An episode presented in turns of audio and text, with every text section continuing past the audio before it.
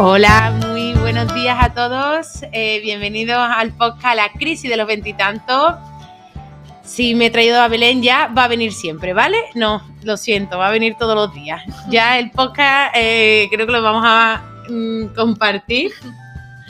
Buenos días.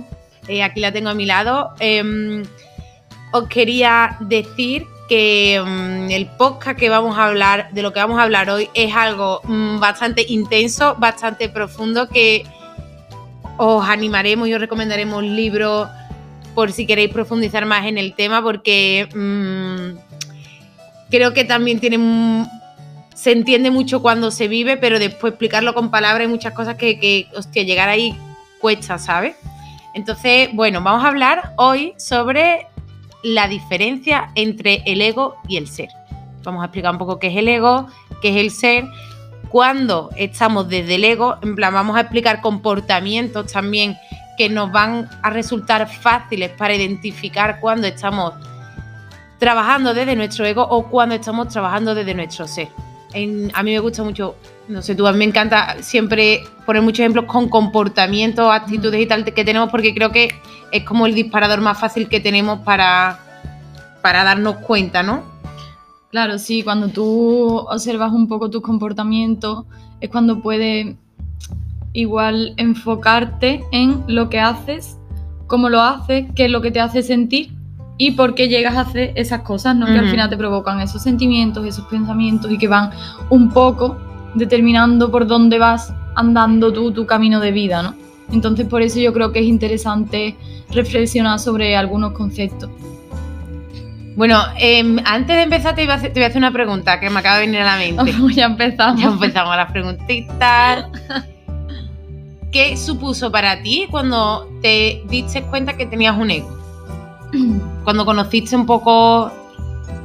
Mm, bueno, al principio eh, me costaba mucho aceptarlo porque em, precisamente el ego no, nos lleva a entender las cosas, las realidades, los conceptos en negativo o en positivo. Entonces, eh, directamente nos cerramos a lo negativo porque creemos que no nos va a aportar cosas buenas, que no nos va a aportar conocimiento, bienestar, em, autoestima, mm, amor, en fin. Entonces fue un camino, pues, eh, muy desconocido para mí al principio y en el momento que identifiqué que yo también tenía un ego y que no por eso era una persona horrorosa, sino que simplemente era una persona humana, pues me liberó de mucho sufrimiento y entonces pude em, transgredir muchas experiencias y muchas emociones de mi vida que eh, normalmente eh, solía simplemente dejar que pasaran y no, la, no las empleaba como herramienta para, para mm, ir al próximo lugar, ¿no? Para ir al próximo destino, sino que, digamos, iba llegando por inercia, ¿no? Por donde la vida me iba llevando, como si fuera algo que no depende tanto de mí, como yo voy mm, respondiendo ante las situaciones de aprendizaje de la vida, ¿sabes? Así que para mí fue liberador. Para mí también, es que no sé si más o menos yo creo que mm, coincidimos en, esa, en ese espacio temporal en el que las dos estábamos, de, o sea, hicimos ese descubrimiento, ese, entre comillas, despertar espiritual, y yo creo que, que precisamente el despertar espiritual es cuando te das cuenta que tienes un ego y te das cuenta cómo opera y, y, te ayuda a entender, o sea, cuando empiezas a trabajar desde el ser, te das cuenta cómo todo lo que te ha pasado tiene un motivo, tiene un aprendizaje, ha venido a tu vida por... Alma. O sea, perdón, y a mí me sirvió para darme cuenta que nada de lo que me pasaba era casualidad, ni azar, ni suerte, ni nada, todo estaba interconectado. Y para mí fue una liberación, o sea, de hecho, es como de esas típicas cosas que dice, eh, ¿cómo he podido yo vivir tanto tiempo sin saber esto? Y pobre de aquel que no sepa que tiene un ego. Sí, además, yo creo que mm, eh, me, mueve hacer este podcast, me mueve a hablar de esto porque es muy interesante también no culpabilizarte por tener un ego. Ah. Porque precisamente el ego es lo que quiere. Hablaremos después de Todo lo- el tiempo la culpa, no la responsabilidad, ese fustigamiento que, que nos lleva muchas veces a em, arrepentirnos de cómo hemos vivido la vida hasta el punto en el que hemos aprendido algo nuevo. Yo recuerdo hace un par de años o tres hablando con una amiga que había tenido un cambio muy definitorio en su vida, ¿no? Como que había cambiado totalmente de identidad, de profesión, de hábitos, de entorno, de todo. Y ella me decía, joder, si yo lo hubiera, si yo lo hubiera sabido antes, anda que hubiese mm, hecho tal, o anda que hubiese estudiado tal, o anda que me hubiese quedado tanto tiempo en este sitio. Y, mm, y a mí eso me llevaba a pensar de, ha sido tu camino. Precisamente tu Claro. ego es el que te hace pensar que hubiese sido mejor de otra manera. Claro, exactamente. Entonces yo creo que es muy interesante em, familiarizarse con la diferencia entre el ego y el ser para no sufrir demasiado, incluso por no identificar bien lo que es el ego y lo que es el ser. Exactamente.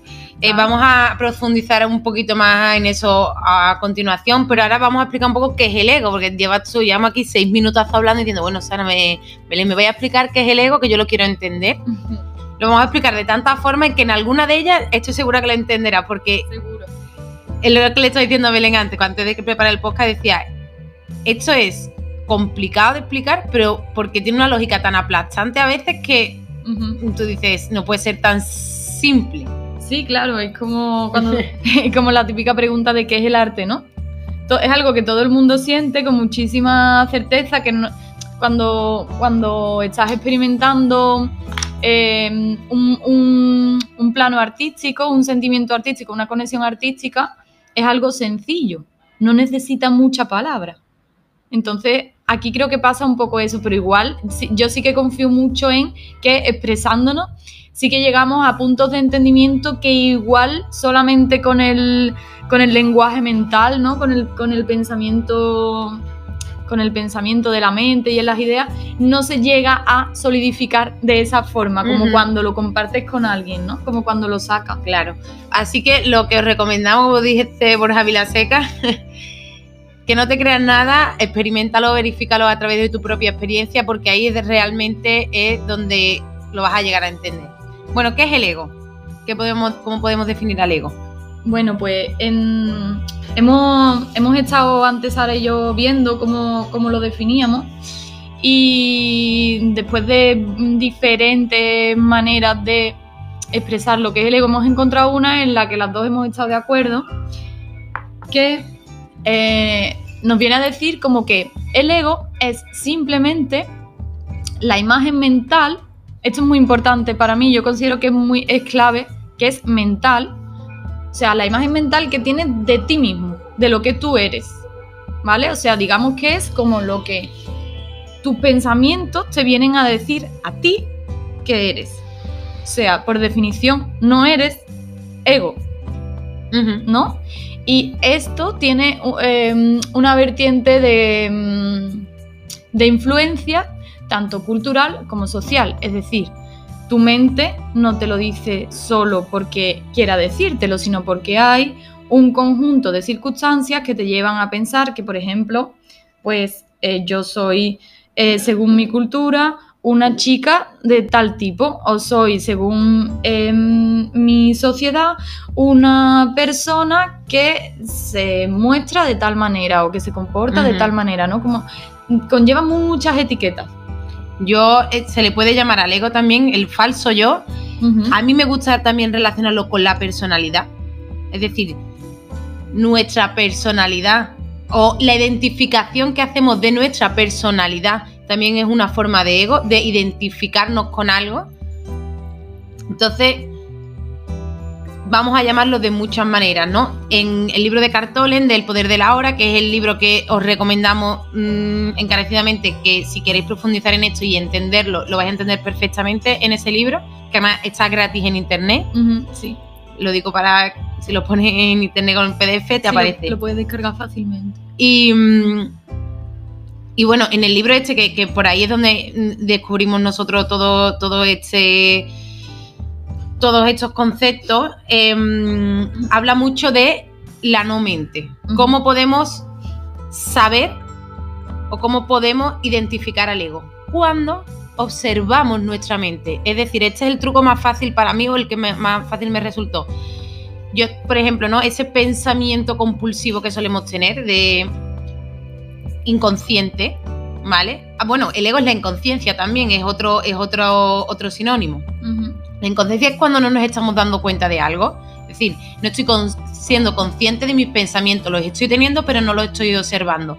En el momento en el que yo me, ide- me desidentifico, observo desde fuera, por ejemplo, mis pensamientos, en ese momento ya no me estoy identificando con ellos. Por lo tanto, desde ahí estoy operando desde el ser, con mi ser, con mi esencia. Sí, porque además no se dice mucho como todo es mente. Sí, todo es mente, pero la mente es una herramienta que tú tienes que tener a tu servicio, que no te domine la mente. Entonces, creo que cuando logras separarte, en esa separación ya hay implícita una aceptación de los dos conceptos, por un lado el ego y por otro lado el ser.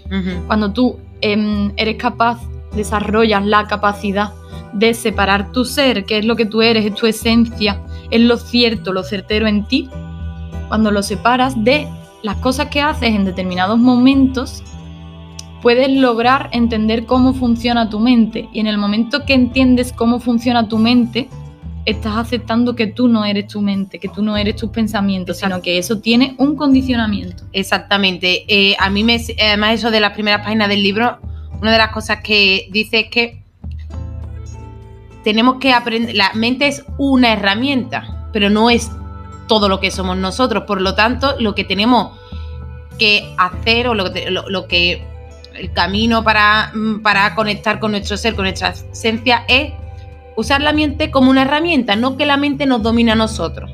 Como por ejemplo, un ejemplo que mm, súper claro de cómo la mente nos domina a nosotros. Cuando yo estoy rumiando y empiezo a pensar, ay, como hemos hablado en estos podcasts anteriores, ¿no? Es que yo no debería de estar haciendo esto, o la mente, perdón, el ego, la mente, es directamente proporcional al miedo. Cuando hay ego, hay miedo. Cuando hay esencia, hay amor. Es decir, hay Sí, mm, yo veo que el ego es em, el vehículo en el que viaja. mm, o sea, eh, el miedo es el vehículo en el que se mueve el ego, ¿no? Y cuando tú ya cuando lo identificas, ¿no? Cuando ya te sabes la matrícula del coche, el modelo, el año, sabes cómo suena el motor, es, es un, es un aviso, ¿no? Es un murmullo que tú ya, que tú ya dices, aquí me tengo que parar. Aquí me tengo que parar y tengo que ver qué es lo que se, de qué me está avisando mi ser, de que esto no es mío. Hay muchas veces que nos culpabilizamos por pensar cosas o por sentir cosas que no nos, que no nos hacen bien, pero yo creo que el objetivo de sentir algo que no nos, hace- que no, que no, no nos es cómodo es saber utilizarlo. Porque eso, eso tiene un, un poder, ¿no? Cuando alguien sabe utilizar las situaciones que se le presentan y que le molestan, em, está, mm, está viviendo el aprendizaje de una manera muy liberadora, ¿no? O sea, cuando a ti te viene en la vida una situación incómoda y tú eres capaz dentro de ti mismo de desarrollar, de crear y desarrollar las herramientas que te llevan a, al, al siguiente escalón, ¿no? al aprendizaje que tiene eso. al aprendizaje, ahí hay un potencial, ¿no? Que está a nuestro alcance. Yo, mira, pongo siempre un ejemplo que visualmente me parece mm, lo que más me ayuda a mí, es pensar que la vida es un videojuego, Ujú, ¿vale? Y entonces eh, hay personas que están siempre en la misma fase. La misma fase significa que no nos pasa, no nos para de pasar una cosa y la vivimos desde el victimismo, desde, por ejemplo, la dependencia, desde esto que me está pasando a mí, o sea, o el malestar que yo estoy sintiendo es culpa de lo de fuera. Es cuando estoy identificado con lo de fuera. Sí, Cuando- el no entender el sentido de la repetición en la vida. Cuando en la, Exactamente. cuando en la vida se da una repetición es porque hay un sentido de aprendizaje que todavía no se ha culminado. Exactamente. En, eso se hace en, en cualquier contexto educativo. Una cosa que todavía no se ha integrado se repite, se repite, se repite, se repite. Y cuando ya se ha integrado, digamos que el aprendiente, la persona que aprende, lanza fuera el mensaje de que esa repetición ya no tienen más sentido. Exactamente. Y se pasa a lo siguiente. a la siguiente fase del videojuego. Y ahí es un poco cómo vamos elevando nuestra vibración, es decir, cómo vamos llegando a las energías más altas. Por ejemplo, los pensamientos negativos tienen una densidad, una vibración mucho más, eh, bueno, iba a decir, lo- tienen una vibración mucho más densa, es decir, eh, perdón, está pasando un tren el trenecito de el Alcalá. trenecito de Alcalá, que no paro de encontrármelo esta semana. No sé si estará sonando, pero se escuchará, pero bueno. Em, estamos pasando de fase en el videojuego. Lo que te estaba diciendo, vale, ya lo he llegado. Em, que la energía negativa, el miedo, tiene una densidad y una vibración muy baja. Por eso normalmente atraemos cuando estamos desconectados de nosotros mismos, nos pasan, eh, un- tenemos un jefe gilipollas, una pareja que, con la que no nos entendemos, porque en el fondo estamos atrayendo siempre lo que está en una vibración parecida a la nuestra, aunque a veces está en la otra polaridad, es decir, en el otro extremo. Cuando se nos muestra una situación a veces que está en el otro extremo, es porque la vida tiene que tender siempre al equilibrio. Y la vida nos lo pone enfrente para decir, espérate, tú estás en una polaridad, a lo mejor te vas a ir a la otra, al otro extremo, para que tú puedas verte en ambas situaciones y entender que en ese punto medio es donde está la clave. Sí, además, mira, eh, para las personas que sean más visuales, em, a mí me, me vino la curiosidad hace un tiempo de entender cómo, cómo se representan las vibraciones gráficamente, ¿no? Y, vi que eh, la, vibración, la vibración baja, la vibración del miedo, es un- una línea, digamos, podemos imaginar una línea que va apareciendo de manera lenta y abierta. O sea, el movimiento del miedo es lento y denso, ¿no? Digamos que es como una energía a la que le cuesta avanzar, a la que le cuesta moverse. Son como olitas muy abiertas, ¿vale?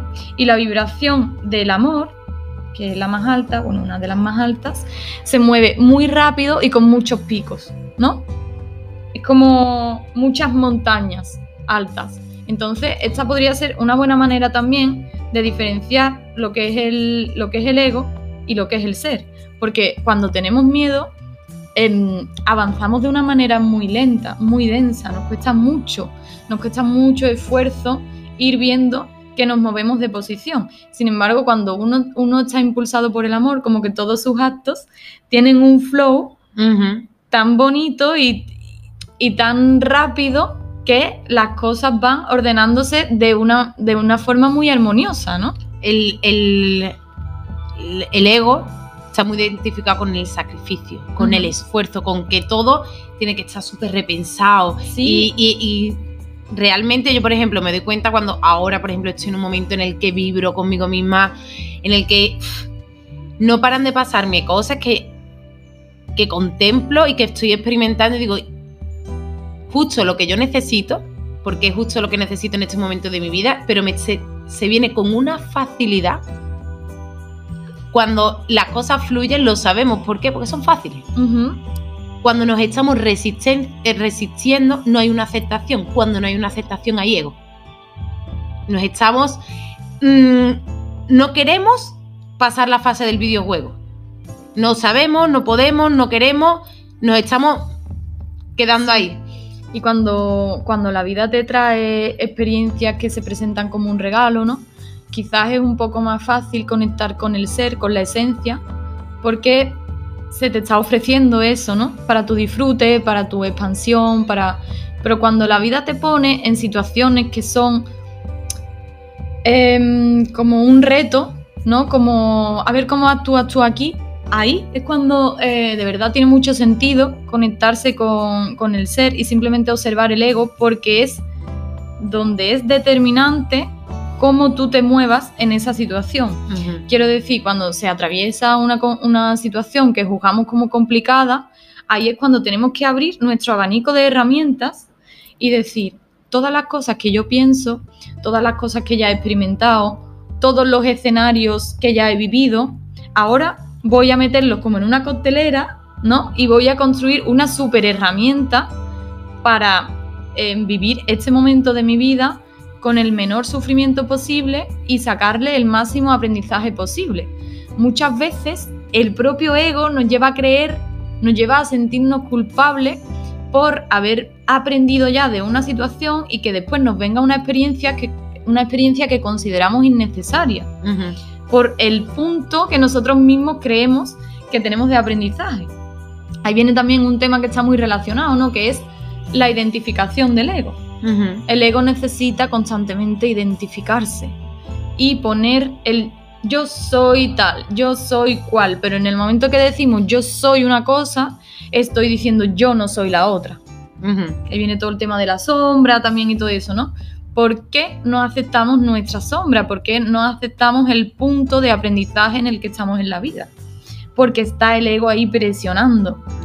Está el ego ahí empujándote a que no confíes, a que no veas, a que no reflexiones con tranquilidad, a que agarres las cosas porque... Es el miedo, es que es el miedo. Es el miedo. O sea, yo sé cuando estoy desde el ego porque hay miedo. Hay miedo y cuando hay miedo es que no hay aprendizaje, es que, estoy es que sé que por ahí no es. Bueno, yo creo que el miedo hay que aprender también a vivirlo. El otro por día supuesto, por supuesto. Escribía, estaba yo escribiendo y, me, y decía, me doy cuenta de que el aprendizaje de esta vida, si lo miramos como, un, como una experiencia completa, es aprender a transgredir el miedo. Porque si huyes del miedo, vas a tener más miedo a que te venga el miedo. Por supuesto. ¿No? En lo que te enfocas, eso es lo que ocurre. Lo que alimentas, eso crece. Entonces, eh, ayer hablaba ¿no? con, con un amigo y con una amiga de veo que hay personas que son adictas a la luz. Y no puede haber luz sin oscuridad. Claro. O sea, tenemos que aceptar que el ego es necesario para vivir esta experiencia de vida. Sí. Si tú no tienes ego, si tú no tienes miedo, probablemente no tardes mucho en irte de aquí. Porque el ego también tiene un propósito, que es quitarnos de lugares en los que nuestra memoria antigua ya sabe que hay un peligro real.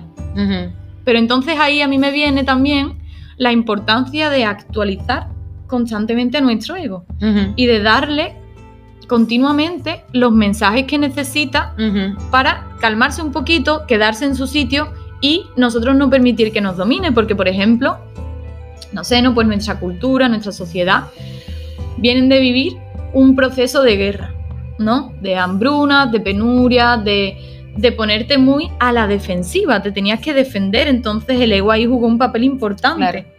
¿Qué es lo que pasa? Que eso ya se queda en la memoria de las personas, se queda en la energía que, envuelve la, mm, los grupos en los que nos hemos ido uniendo en forma de familia, se queda en la memoria de la célula, se queda en todo, en tu piel, en tu pelo, en, todo. Entonces, ahí hay una actualización necesaria y útil constante de, bueno, igual sí que tiene un sentido que a mí em, me dé miedo tirarme de una ventana porque en mi ADN, en mi memoria colectiva, ya está la información de que cuando te tiras de una ventana te matas porque te das en el suelo un porrazo, pero igual hay otros miedos, como por ejemplo a la soledad, ¿no? Que ese miedo de dónde puede venir? Pues puede venir de cuando vivíamos absolutamente eh, a la intemperie en el medio natural y que evidentemente vivir en tribu era una forma de protegerte. Una forma de mantenerte a salvo claro. de eh, animales depredadores, de catástrofes naturales, pero ahora ya hay que actualizar al ego Exactamente. de que tenemos otra forma de vida en la que igual viviendo en soledad no corremos tanto peligro. Claro. Hay otras cosas que integrar, pero no hay un peligro de muerte. Claro. ¿No? Entonces ahí ya se, produce un equilibrio. Exactamente. Que era de lo que tú estabas hablando, ¿no? Que al final el objetivo yo creo que no es negar el ego. Ni rechazarlo, es abrazarlo, saber que, que tiene su función, pero que en última instancia no te va, no debes dejarte guiar por él. Y obviamente yo siempre lo he relacionado con la idea de supervivencia, lo que estamos hablando. El ego en, en el pasado tenía la función eso de que estábamos en la selva, estábamos en el medio natural y necesitábamos protegernos del entorno. Entonces, la función que tiene es la de advertirnos de los problemas, de los posibles peligros.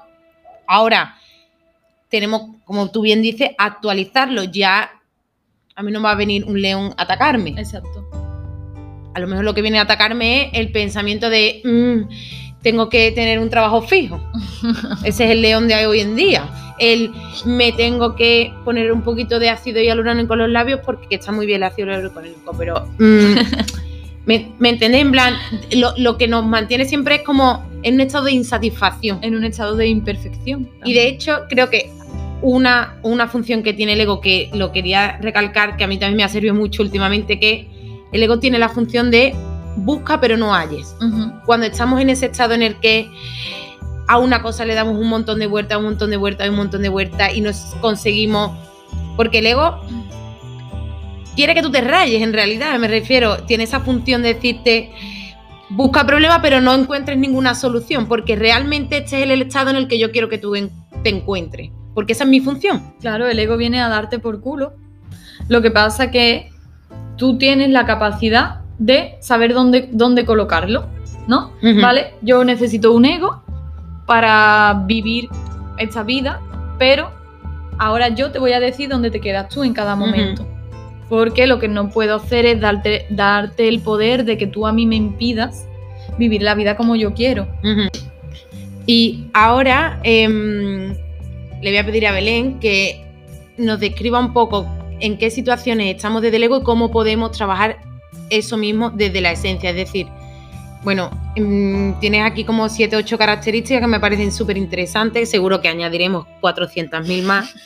Pero empieza, por ejemplo, con la primera para, para que la gente que nos esté escuchando diga, vale, porque Vale. a lo mejor estoy divagando un poco, pero bueno, vamos a intentar hacerlo de una manera en que la gente diga, vale, con esto me quedo, Vale. esto me sirve. Esto es hasta un poco gracioso porque eh, estas características que yo traigo hoy aquí no es que yo en mi casa me haya puesto a hacer una lista de lo que es el ego y lo que es el ser, sino que el otro día, estando con dos amigas en, en casa, así echando una cervecita y hablando, una amiga mía me vino súper estresada y me dijo, tía, necesito que me expliques lo que es el ego porque yo llevo muchos años estudiándolo y no lo entiendo por más que me leo libros y me, y me veo conferencias y, y yo le dije, tía, no te preocupes, vamos a hablar de lo, de, lo que pasa aquí. Y me dijo, espera, espera, aquí hay que sacar el cuaderno de la emergencia, aquí hay que ir apuntando todo lo que digamos porque yo después lo quiero ver y tal. Entonces justo después Sara me propuso venir aquí a hablar del ser y del ego y yo anoté las cosas que fueron saliendo allí en- mientras hablábamos, ¿no? Y la primera cosa que, que anotamos es que hay que tener mucho cuidado con cómo se relaciona el ego con los deseos que tenemos. Porque en realidad, si lo, si lo observas, el ego normalmente te manipula, te manipula a ti para obtener lo que desea y además te, te convierte en una persona manipuladora hacia afuera con los demás para obtener lo que tú como persona, como personaje deseas. Es decir, em, si digamos en tu inconsciente hay un miedo al rechazo, cuando tú, por ejemplo, conoces a una persona, ¿no? Y te apetece que al día siguiente te llame y te proponga ir a comer porque, porque sí, porque a ti tu ego te está diciendo que te identifiques con eso que has sentido, que ha sido, en fin. Entonces, no solamente tu ego te manipula a ti para que no te relajes y no disfrutes simplemente de lo que está ocurriendo porque ya estás pensando en lo siguiente que quieres que pase, ahí ya hay una manipulación del ego hacia ti de manera interna, pero es irónico que eso te impulsa a ti a accionar un comportamiento de manipulación con el otro. ¿Por qué? Porque el ego te va a llevar a hacer todas las cosas que hagan falta para que consigas que esa persona te llame para comer. Sin embargo, en tu ser, igual, eso no es lo que tú quieres vivir. Porque ¿cómo lo quieres vivir? ¿En base a la manipulación? O sea, ¿quieres amor a cambio de manipulación? Amor Porque condicionado. Exactamente, porque todos tenemos la capacidad de aprender todas las herramientas necesarias para manipular. Eso es muy sencillo. Pero ¿realmente queremos vivir una vida manipulada, manipulable Es y de manipulación? Eso es un amor inconsciente, una vida inconsciente, una vida que se vive desde el ego, Exactamente. desde el miedo.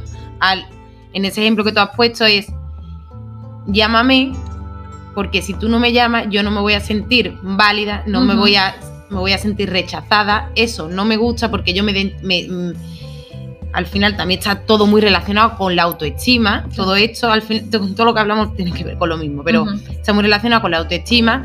Entonces, el ego siempre te dice que busques fuera. Ujú. Te pido a ti, por favor, que me llames mañana para comer, porque si no me llamas yo me voy a sentir como una mierda, porque me estoy identificando con que mi felicidad o ese miedo eres tú capaz de quitármelo a mí. Entonces, el ego, por ejemplo, lo que te dice que tú me tienes que hacer feliz a mí. Sin embargo, cuando trabajamos desde nuestra esencia, nos responsabilizamos de nuestra felicidad y nos damos cuenta que todo, todo, absolutamente todo, nace desde dentro, hacia afuera, que todo es una proyección. Sí, porque el ego se considera, o sea, el autoconcepto del ego es de imperfección, en contraposición a el autoconcepto del ser, que ya es perfecto, ¿no? Que no tiene, en el ser no tienes que hacer ningún trabajo, simplemente conectarte. Por eso decíamos en contraposición a la manipulación del ego, hablábamos de cuando tú estás conectado con el ser, tú abrazas todo lo que viene con aceptación. Es decir, es así porque no hay otra manera de que sea. Y con gratitud. O sea, ya no solo es que es así porque es la única manera que tiene de ser, sino que además lo agradezco, me siento grata porque sé que esta es la experiencia que tengo que vivir aunque la situación no sea la que tú has deseado, por la eso- más positiva. o la que tu ego te hace pensar que es la más positiva, porque muchas veces nos creemos saber lo que es lo más positivo para nosotros, Cuando está- estando dominados por el ego, que eso es un error, creo. Es que de, de hecho yo creo que una de las cosas que a mí más me, mm, me cambió el chip cuando empecé a entender todas estas cosas es que mm, el ego... eh, ay, se me ha ido lo que iba a decir. Otra vez me pasa. Estupendo, Eh, porque eso me da mi espacio para hablar, que me encanta. Ya me vendrá, ya me vendrá. bueno, Ah, perdón, ahora me he acordado, perdón. Eh, en el ego eh, juzga las cosas como positivas, como negativas, como buenas o malas. Sí, pero realmente cuando tú haces un aprendizaje tanto de lo bueno, sobre todo de lo malo que te pasa, y, tú dices, y te sirve para avanzar de fase en el videojuego, tú dices, pues esto ya te, tan malo te no cuesta mucho identificar las cosas como buenas o malas. No sé si te acuerdas, eh, bueno, un día estábamos aquí en casa de Sara, en la piscina, y hicimos una especie de dinámica como de decirnos tres cosas buenas y tres cosas malas que veíamos de la otra, y después las decíamos de nosotras mismas, ¿no? Y a mí, cuando me tocó el turno a mí, de hablar de mis cosas malas y mis cosas buenas, y me ha pasado más veces cuando digamos, hemos jugado a esta dinámica, me cuesta mucho decir qué tengo malo. Y no creo que sea por una falsa autoestima, por un exceso de ego, No. decir, ah, yo no tengo nada que trabajar y tal, sino que sí que creo que tengo muy integrado en mí que las cosas que fuera o que socialmente, normativamente se considerarían como negativas, en realidad en mí hacen un perfecto equilibrio cuando las acepto y me lleva a vivir la vida con esencia, Exactamente. ¿no? Entonces, bueno, de- después eh, otra, otra, otro ítem que teníamos apuntado es el ego juzga constantemente, juzga todo, eh, precisamente al hilo de lo que estamos diciendo, bueno o malo, simpático o antipático, eh, inteligente o estúpido, eh, práctico o teórico, reflexivo o impulsivo, pasional o em, eh, sin vida, ¿no? Como que no, no, no se trata de eso. El ego en realidad va al juicio constantemente porque está dominado por el miedo, por el Porque miedo se siente separado. Exactamente, porque se separa del otro y siente que lo que ve fuera es ¿No eres tú? no, no está en él y no mira, o sea, no, no, o sea, ve fuera y no devuelve la mirada, no refleja la mirada hacia adentro, ¿no? Pero en realidad, si devolvemos la mirada hacia adentro cuando el ego está juzgando a alguien, al otro, lo que vamos a ver es un miedo en nosotros que nos está dominando a entendernos con libertad, a tratarnos con libertad, o sea, fuera de juicio. Las personas que, que más juzgan fuera son las que más se juzgan a sí mismas Sí. y las que más se agarran a las etiquetas y más miedo tienen de verse fuera de eso, ¿no? Y en contraposición a eso, eh, hablábamos de que cuando estás conectado con el ser, ves al otro simplemente como una parte tuya. Como una parte tuya, entendámoslo, ¿no? Como observas a esa persona simplemente para integrar el aprendizaje que te trae. Y te das cuenta que la otra persona lo único que hace es reflejarte tus luces y tus sombras. Si sabes, si sabes verlo conectado, conectado sí. Ayer lo hablaba con una amiga. O sea, ver al otro como parte tuya y entender que solo tienes que integrar el aprendizaje que te trae, no es em, aceptar un maltrato, no es aceptar em, un vínculo con alguien que no te alimenta, es simplemente aceptar el aprendizaje y a lo mejor el aprendizaje muchas veces es decir no, decir no lo quiero, no me gusta, no me apetece.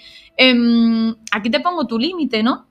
Eh, imaginemos una persona que recibe maltrato por parte de su pareja, hablamos de un maltrato físico, por ejemplo, evidentemente no tiene que alargar ese proceso para integrar el, aprendizaje que le está presentando el otro, que no es separable a ella. Pero em, puede, puede resultar complicado entender que un maltratador no está separado de nosotros.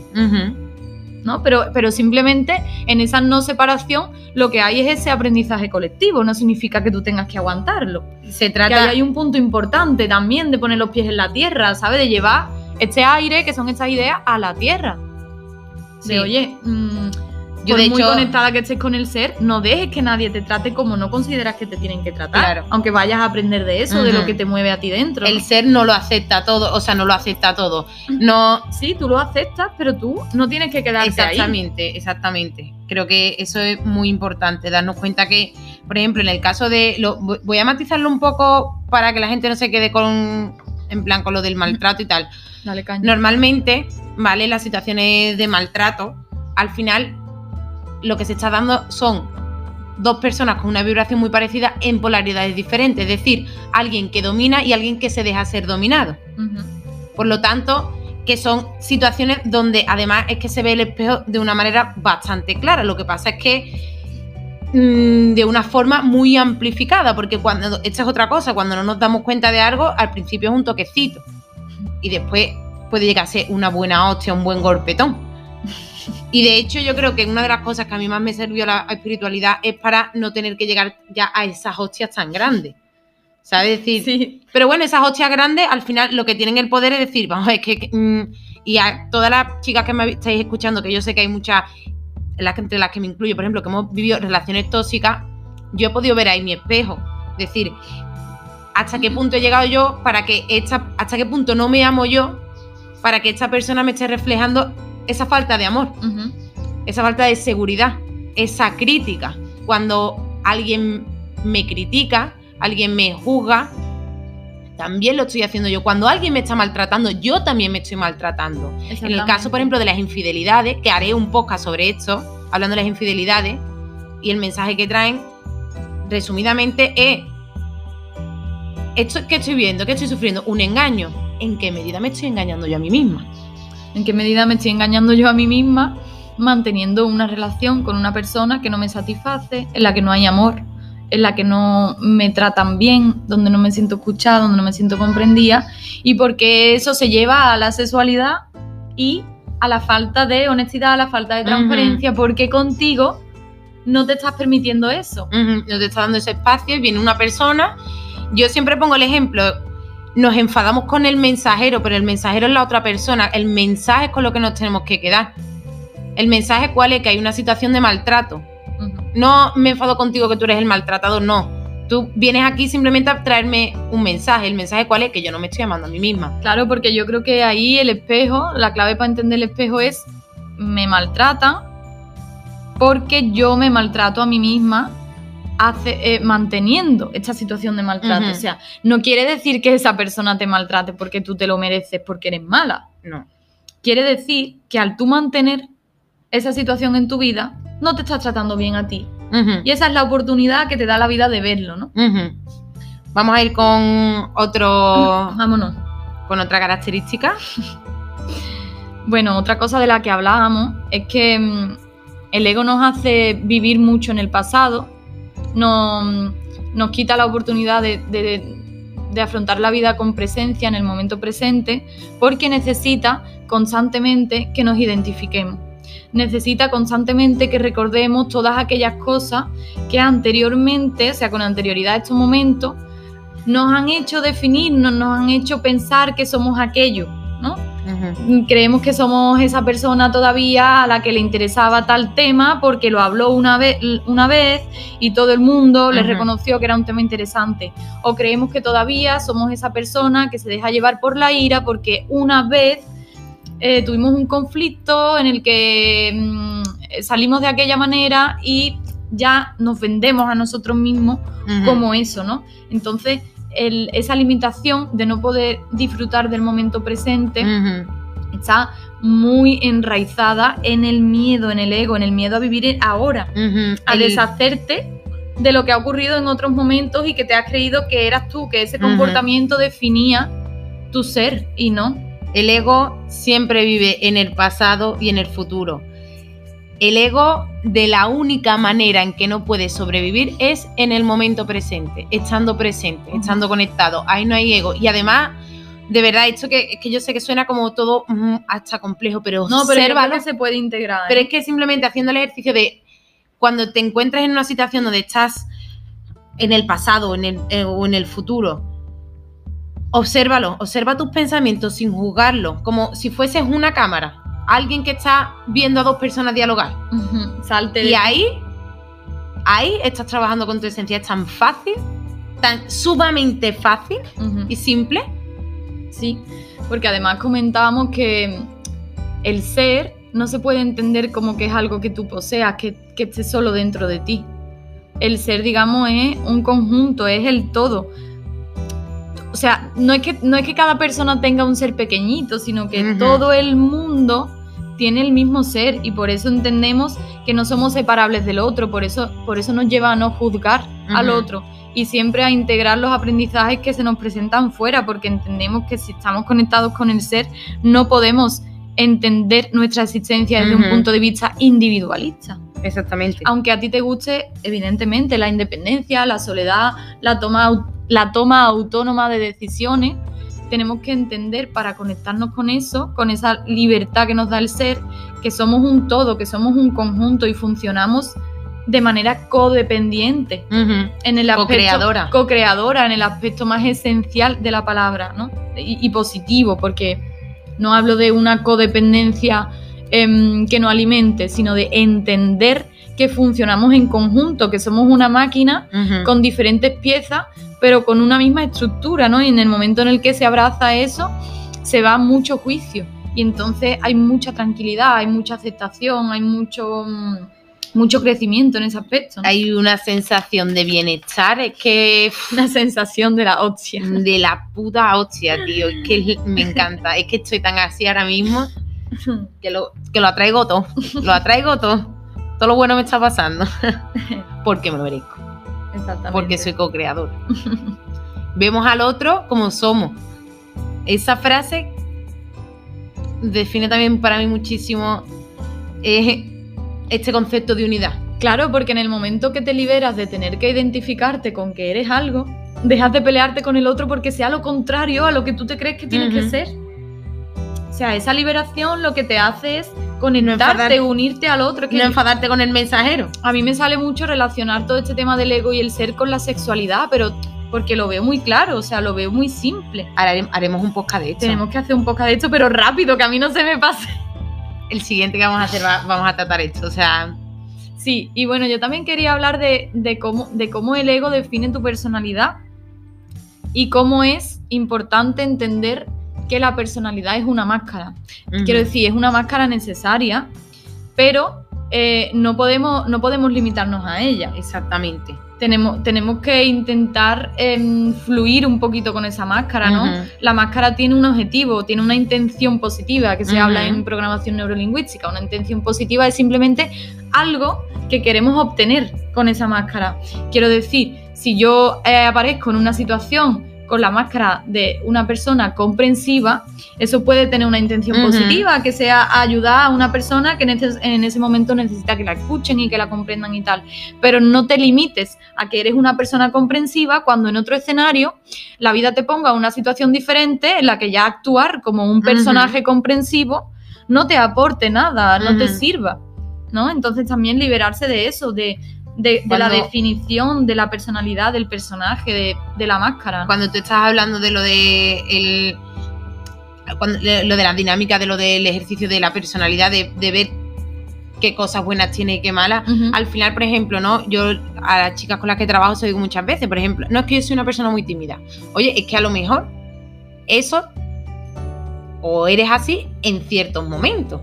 Porque cuando me abro con las personas ya no lo soy. Ah, pues entonces, ¿eres tímida o no eres tímida? Ah, no, es que tú... Ahí creo que habría, perdón Sara, Sí, habría que revisar en qué momento has empezado tú a ser tímida por supuesto. y cuál era la intención positiva de ser tímida, porque igual había un momento, una situación en la que tú no querías que se te viera y aprendiste, o sea, le diste la información a tu mente de que ser una persona tímida te funcionaba. Pero en el A momento, sobrevivir. Ah, claro, pero en el momento que te empieza a limitar, pues puedes cambiar ese recorrido mental. ¿no? Vamos a ir con las dos últimas que nos quedan ya 10 minutitos, porque aquí creo que vamos a agotar hoy la hora. nos van a faltar más, pero bueno. em, Bueno, también reflexionaba sobre que el ego tiene miedo de, fe- de ser feo, tiene miedo a la fealdad, duda de su capacidad de belleza, ¿no? En el sentido de que hablamos antes de que se sabe imperfecto. El ego sabe que tiene mucha carencia, que tiene muchos huequitos que llenar. Entonces le interesa, em, no, no, no le interesa, digamos que crece sobre la fealdad e intenta taparla constantemente, ¿no? Lo que te provoca una sensación de inseguridad. Las personas que se dejan mucho llevar por el ego y que no se conectan con su esencia son personas mm, que se tambalean mucho, que están, que están muy, mm, que dudan mucho de su belleza, ¿no? Y sin embargo, cuando tú te paras a ver cómo eres tú en esencia, cuando, cuando estás presente, te das cuenta de que el ser lo puedes identificar por la belleza. Cómo eres tú cuando estás admirando la belleza de un paisaje. Cómo eres tú cuando estás valorando la belleza de un animal, de una persona, de un la de tu cuerpo. la belleza de un olor.